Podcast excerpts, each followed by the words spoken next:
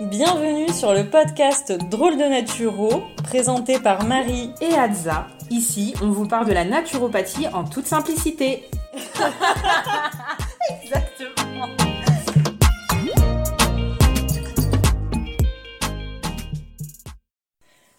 Bonjour à tous, ravie de vous retrouver sur ce podcast. Salut Adza. Salut Marie, comment tu vas? Ça va et toi? Eh ben ouais, ça y est, on est en septembre. Qui dit septembre dit rentrée. Terminer les vacances, j'espère que vous avez tous profité de votre été. Et maintenant, place à la rentrée et aux choses sérieuses. elle fait peur quand elle dit ça. Donc aujourd'hui, on va donc se retrouver pour discuter échanger, pour pouvoir vous apporter des tips pour conserver les bénéfices que vous avez obtenus pendant vos vacances et pendant la période estivale. La question, c'est comment on peut organiser sa rentrée, se créer une petite routine bien-être pour euh, du coup optimiser euh, son moral, ses performances, que l'on soit professionnel, étudiant ou juste tout simplement pour reprendre les choses démarrer les choses du, du bon pied. Voilà, c'est quoi l'expression? C'est pas ça. tu cherches l'expression Mais oui, il n'y a pas une expression comme ça. Démarrer du bon pied. Démarrer, non, c'est pas ça. Démarrer la rentrée du bon pied. Donc Marie, je vais te laisser euh, commencer euh, et du coup, ben dis-nous tout. Comment on peut faire?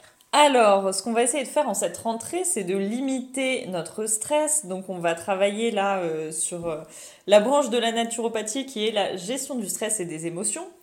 Donc, du coup, qui dit rentrée dit souvent forum des associations, retour des activités sportives, artistiques, euh, créatives, etc.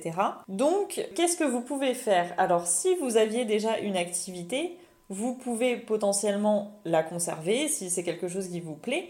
Vous pouvez aussi éventuellement découvrir une nouvelle. Ça peut être l'occasion si vous êtes quelqu'un, euh, par exemple, d'un petit peu euh, nerveux, speed, etc., et que vous avez déjà une activité calme. Peut-être que ça peut être bien de découvrir autre chose, par exemple du running, euh, de la marche, de la marche en pleine nature, ou une activité aussi un petit peu plus cardio, par exemple du fitness. Alors c'est pas forcément non plus en association, on peut aussi faire ça chez soi. Bon, souvent c'est un peu plus difficile quand même de faire euh, du sport chez soi. Je sais pas ce que tu en penses, mais... Euh, en fait, ce qui est pas mal quand tu le fais euh, dans un cours spécifique, c'est que déjà, bah, c'est plus sécuritaire, ouais. surtout quand tu es débutant. Et en même temps, ça permet euh, pour certaines personnes qui ont besoin euh, d'être drivées, d'avoir un cadre, exactement, d'être régulier. Mais après, ça, c'est très personnel. Je pense que ça dépend des gens. Mais c'est vrai que euh, je trouve ça hyper intéressant ce que tu dis parce que il faut réussir parfois à sortir de sa zone de confort. et découvrir de nouvelles choses parce qu'en fait on peut trouver une activité qui nous correspond totalement même si au départ on pense que euh, c'est pas quelque chose qui est fait pour, nous. Ouais, complètement. Et donc du coup c'est pareil, à contrario, si vous êtes quelqu'un euh, qui fait euh, ben, beaucoup de, de sport un peu speed, un peu cardio, du, de la course, du fitness, de la boxe, enfin du foot, voilà, peu importe. Peut-être que vous pouvez aussi essayer une activité un peu plus douce, comme des, des étirements, du... J'ai plus le mot de... Non non, du stretching. du, stretching, voilà, c'est à ça que je pensais. Donc euh, du yoga, du stretching, voilà, une activité un peu plus posée. Ça peut être aussi, euh, donc là j'étais vraiment sur l'activité sportive, mais une activité artistique, peut-être que vous pouvez essayer euh, du chant, du théâtre, de faire du dessin. Parfois on n'y pense pas, mais, mais c'est vrai que le dessin c'est sympa. Il y a la danse aussi qui pour le coup là rentre dans l'activité et physique et artistique. Donc euh, voilà, il y a, y a, vraiment plein de choses à faire. Et la danse que vous pouvez faire, même sans aller euh, dans une association ou, ou un organisme euh, enfin, voilà, qui, qui, propose des cours de danse, vous pouvez faire ça chez vous aussi. Vous, vous créez un petit moment juste pour vous dans votre semaine pour vous dire bon bah là je, je, danse, je danse avec mes enfants même, ça c'est super, les enfants ils adorent. Donc même si vous n'êtes pas seul, que vous soyez en couple, que vous soyez en famille, embarquer tout le monde dans la danse. La danse, c'est juste magique. Voilà, je crois que c'est. Ouais, je suis d'accord. C'est mon, mon, activité chouchoute. Et euh, c'est aussi. Euh, ça me parle aussi beaucoup ce que tu dis, parce que c'est vrai que par exemple, moi, de tempérament, je suis plutôt quelqu'un de sanguine, de speed, etc. Et j'avais tendance à faire des activités dans ce sens. Et euh, en prenant de l'âge, on va dire, euh, j'ai décidé euh, bah, petit à petit chez moi bah, de faire un petit peu le soir notamment des séances bah, de stretching, de faire des, un petit peu de méditation ou d'ajouter des, postures de yoga. Et finalement, je sens que ça me fait vraiment du bien et à mon corps et euh, à ma tête. Donc euh, je trouve que tu as entièrement raison euh, sur, sur cette idée-là. Ouais, c'est vraiment quelque chose qui va vous libérer l'esprit et du coup, voilà, vous allez conserver les bénéfices de vos vacances et c'est aussi la régularité qui fait les choses. Donc le fait de vous engager dans une activité qui vous fait du bien et qui vous libère l'esprit, vous conserverez du coup les bénéfices tout au long de l'année en fait. Ce que vous pouvez faire, qui est très important aussi, c'est la connexion à la nature. Donc sortir, marcher en plein air. Peut-être que vous avez un parc près de chez vous qui est sympa, dans lequel vous pouvez aller, euh, que ce soit euh, faire une petite marche 15-20 minutes par jour, ou alors, quand on n'a pas forcément l'occasion de, le faire tous les jours, vous descendez euh, un arrêt avant si vous prenez les transports, vous garez votre... avant d'aller au travail, euh, je n'ai pas précisé.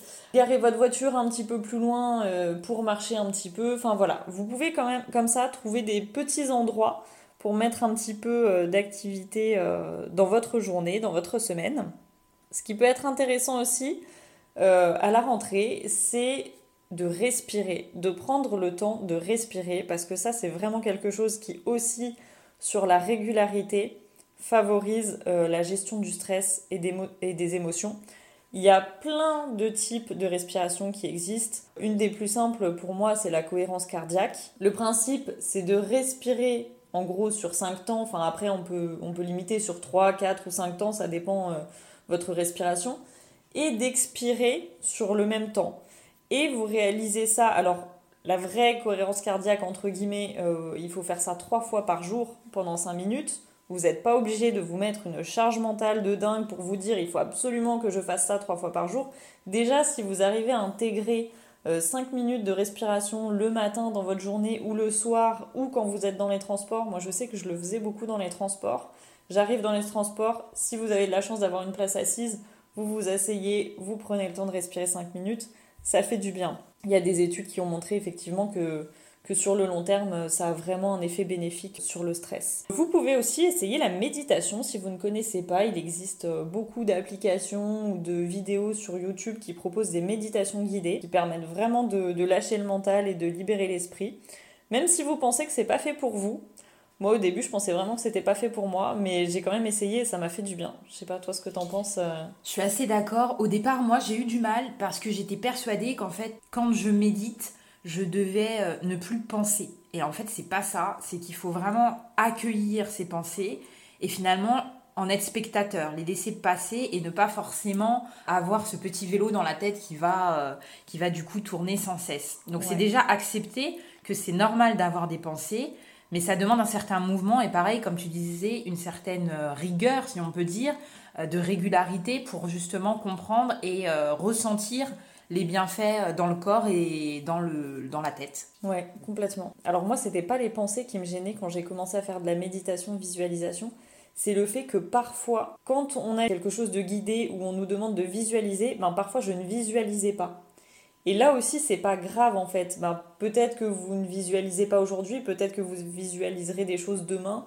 Laissez-vous porter, essayez. Voilà, c'est la rentrée, c'est l'occasion de tester. Ce qui peut être sympa aussi, pour garder aussi un peu euh, cette touche de, de, peps et ce boost d'énergie euh, pour euh, démarrer la rentrée, c'est quand vous prenez votre douche, faites un jet d'eau froide. Alors, si vous n'arrivez pas à faire tout le corps, commencez par les pieds, les jambes, enfin les mollets et, et les cuisses, tout le bas du corps. Ça va vraiment vous donner un petit coup de boost, un petit coup de peps.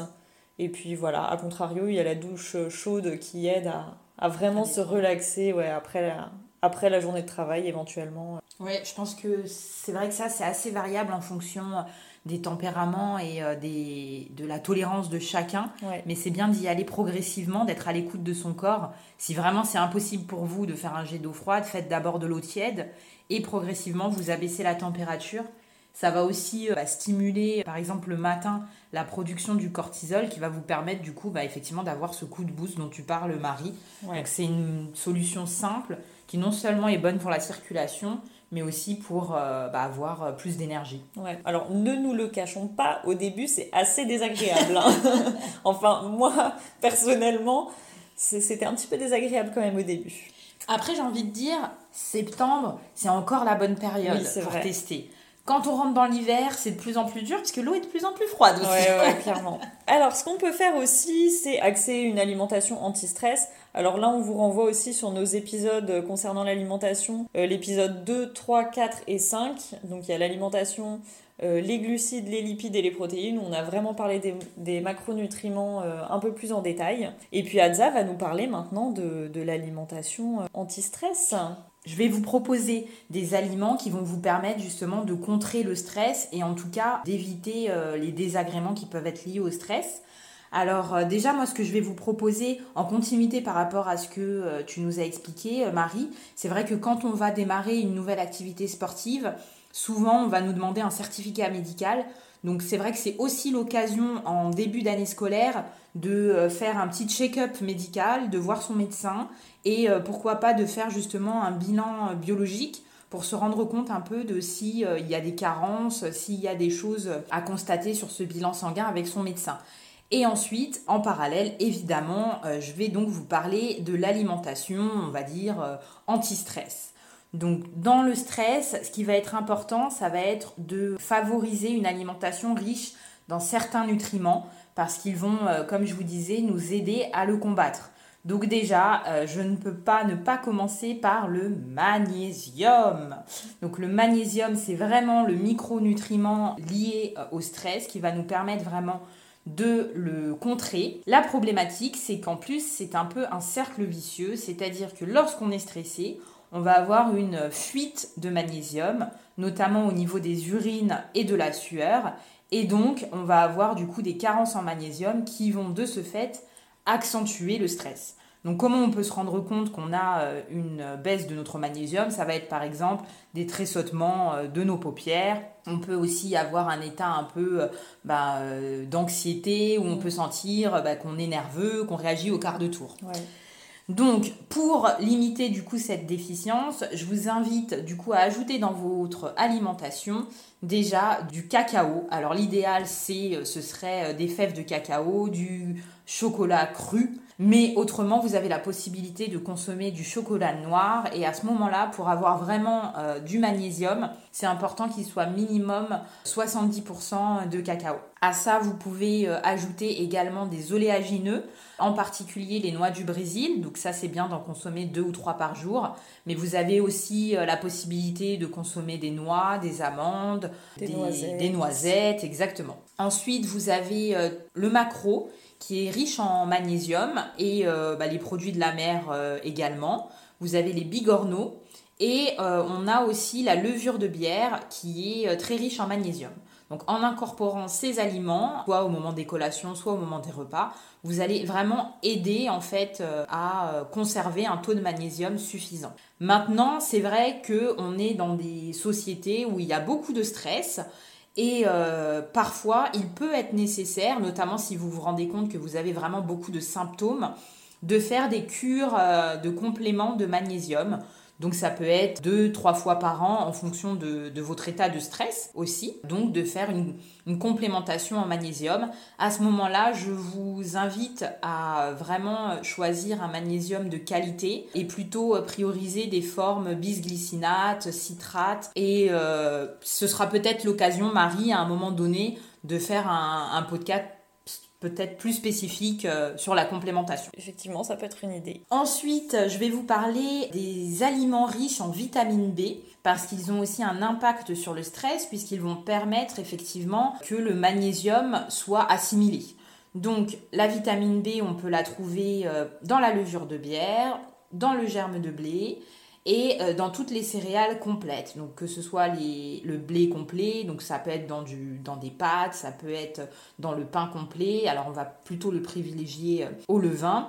ou donc voilà dans toutes les graines complètes puisque finalement c'est vraiment dans dans l'enveloppe dans l'enveloppe de, la céréale, merci, que que sont contenus les vitamines et les nutriments importants. On a également les oléagineux, donc comme tout à l'heure que je vous ai cité, les protéines animales et en particulier euh, le foie de veau, le foie d'agneau. Mais il y en a également dans les autres protéines animales, que ce soit les volailles, les produits de la mer. Et évidemment, dans les produits végétaux, on a les légumes, en particulier les légumes verts. Et euh, il y a une forte euh, contenance de vitamine B dans les champignons. Donc n'hésitez pas à en consommer. Ensuite, on va privilégier une alimentation riche en oméga 3. Donc je vous invite à, comme vous l'a dit Marie, à réécouter effectivement l'épisode sur les lipides. Mais donc on va prioriser une alimentation contenant des poissons gras, des petits poissons gras de préférence, pour avoir donc de l'EPA et du DHA. Donc là, bah, comme on vous l'a expliqué, ça va être la sardine, le hareng, le maquereau. Après, vous avez aussi les anchois, pas mal de possibilités. Vous avez euh, dans les euh, oméga 3 plutôt d'origine végétale les oléagineux et toutes les huiles vierges pressées à froid de colza, lin, chanvre, cameline et noix. Toujours à conserver au frigo, ces huiles-là. Tout à fait, pour euh, justement conserver déjà les bienfaits des oméga 3 et pouvoir les obtenir, mais aussi pour éviter l'oxydation. Et un autre micronutriment qui est important, c'est la vitamine D. Donc la vitamine D, elle a une incidence déjà sur notre immunité. Donc ça va nous permettre là à la période de la rentrée de euh, préparer euh, la période hivernale qui s'annonce prochainement.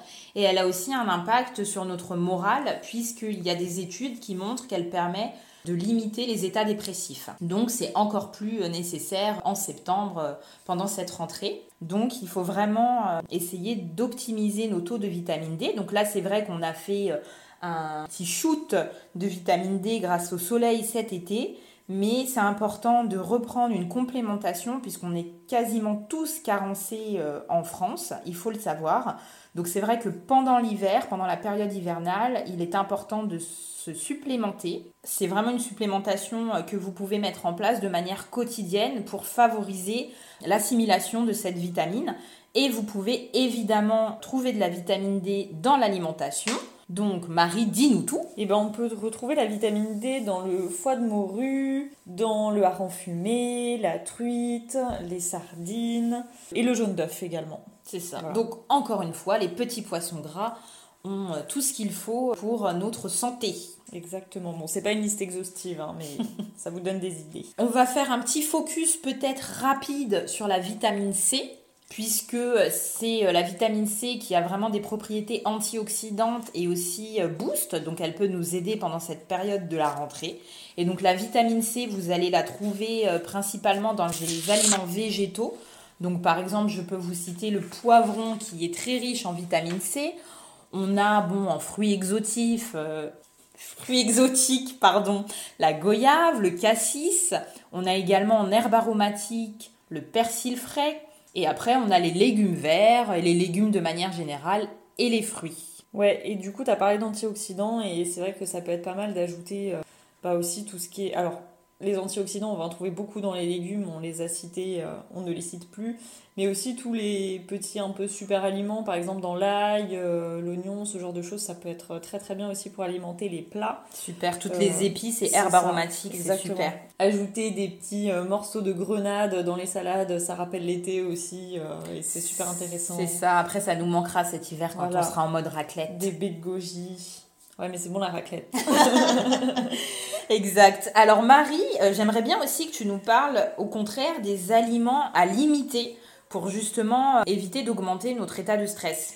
Tout à fait. Alors quand euh, vous voulez limiter aussi l'état de stress, il faut limiter les excitants. Donc ça va être limiter tout ce qui est café, thé, aliments ultra transformés, tout ce qui est sucre raffiné. Bon, alors euh, il n'est pas non plus question euh, d'arrêter 100% euh, le thé ou le café, ou même les aliments ultra transformés. Enfin voilà, il faut toujours être dans la mesure et on peut en consommer, c'est pas du tout interdit, bien au contraire. Mais essayez de limiter ça. Enfin, si vous êtes à 10 cafés par jour, voilà, faut peut-être se, se, poser des, des questions pour limiter un petit peu, trouver d'autres alternatives aussi, voir, enfin, voir ce qui pourrait vous correspondre. Et le thé, c'est pareil, ça reste un excitant. Le cacao aussi, hein, le chocolat. Complètement. Il faut pas trop, là où il faut doser. trop abuser sur le chocolat non plus, même si on aime ça. Et même s'il a des avantages. Il a des avantages, mais voilà, tout est dans la mesure. Donc du coup, voilà, limiter vraiment euh, ces excitants-là, ça va vous permettre euh, ben, de conserver tous les bienfaits euh, alimentaires aussi à côté que Hadza elle a cité tout à l'heure, et puis en mettant en place tout ce qu'on a vu au début de, de l'épisode sur la gestion du stress et des émotions. Voilà. Pour revenir sur le café et le thé, je pense qu'effectivement, c'est super intéressant que tu expliques qu'ils ne sont pas interdits mais qu'il faut les limiter.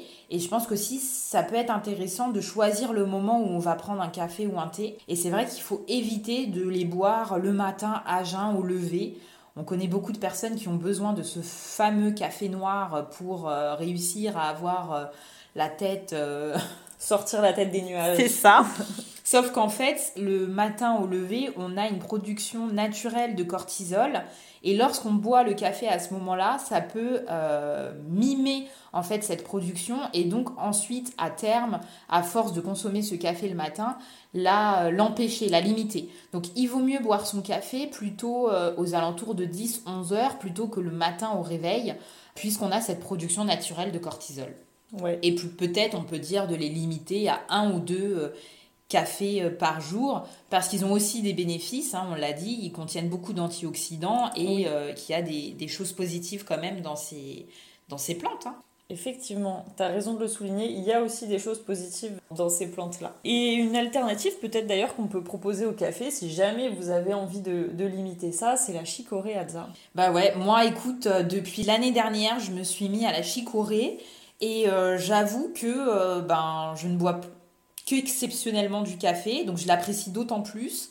Mais euh, maintenant, j'apprécie aussi beaucoup la chicorée qui en plus est riche en fibres et donc va nourrir notre microbiote. Donc en plus, on fait quelque chose de, de, bon pour notre corps. Voilà, donc si jamais vous avez envie de tester en cette rentrée des nouvelles choses, voilà, vous avez un petit peu de tips nouveaux peut-être ou pas d'ailleurs. Donc n'hésitez pas à nous dire euh, ce que vous aurez testé, ce que vous avez envie de tester et de mettre en place et qu'on puisse échanger sur ce sujet-là. Après, pour l'effet un petit peu boost, euh, ça peut être aussi intéressant de, de faire par exemple une, euh, une infusion de romarin ou de gingembre, citron. Ouais. C'est vraiment quelque chose qui va aussi nous donner euh, de l'énergie. Enfin, donc c'est aussi intéressant. Ouais, parce que ça, on voit bien le gingembre hein, quand même.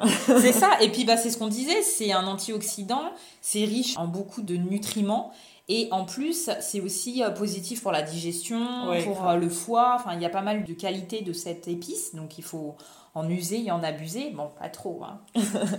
non, on ne dit pas en abuser, on a dit l'équilibre, ça.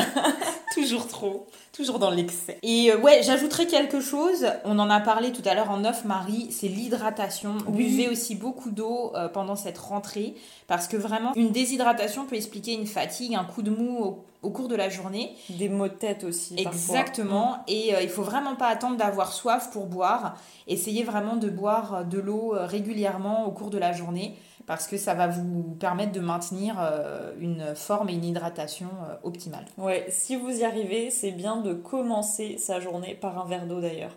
Le matin à jeun, justement, ouais, c'est bien si vous arrivez à le faire. Si vous avez du mal, commencez par un petit verre au début mais voilà, si vous arrivez à boire un verre d'eau à jeun le matin, c'est bien. Ouais, c'est super. C'est vrai que c'est un bon rituel de rentrée Ça aussi. réveille l'organisme. Et euh, j'ajouterais même pour ceux qui peuvent de l'eau plutôt tiède, oui. Euh, parce que du coup ça va aider aussi à réveiller les différents organes digestifs. et donc euh, ça a un effet qui est plutôt positif. Certains parlent même d'un effet sur le métabolisme. Donc bon, il faut tenter pour voir. Voilà. Et eh ben Marie, je crois qu'on est au bout de cet épisode. Tout à fait. Donc comme je vous le disais tout à l'heure, n'hésitez pas à partager avec nous ce que vous avez envie d'essayer et les défis euh, que vous vous êtes lancés ou les nouvelles résolutions que vous avez prises en cette rentrée. Eh bien, bonne rentrée à tous. Bonne rentrée et puis à bientôt. À dans 15 jours. Ciao ciao. Merci à tous pour votre écoute. On se retrouve dans 15 jours et en attendant, prenez soin de vous et n'oubliez pas que l'équilibre, c'est la clé. À bientôt.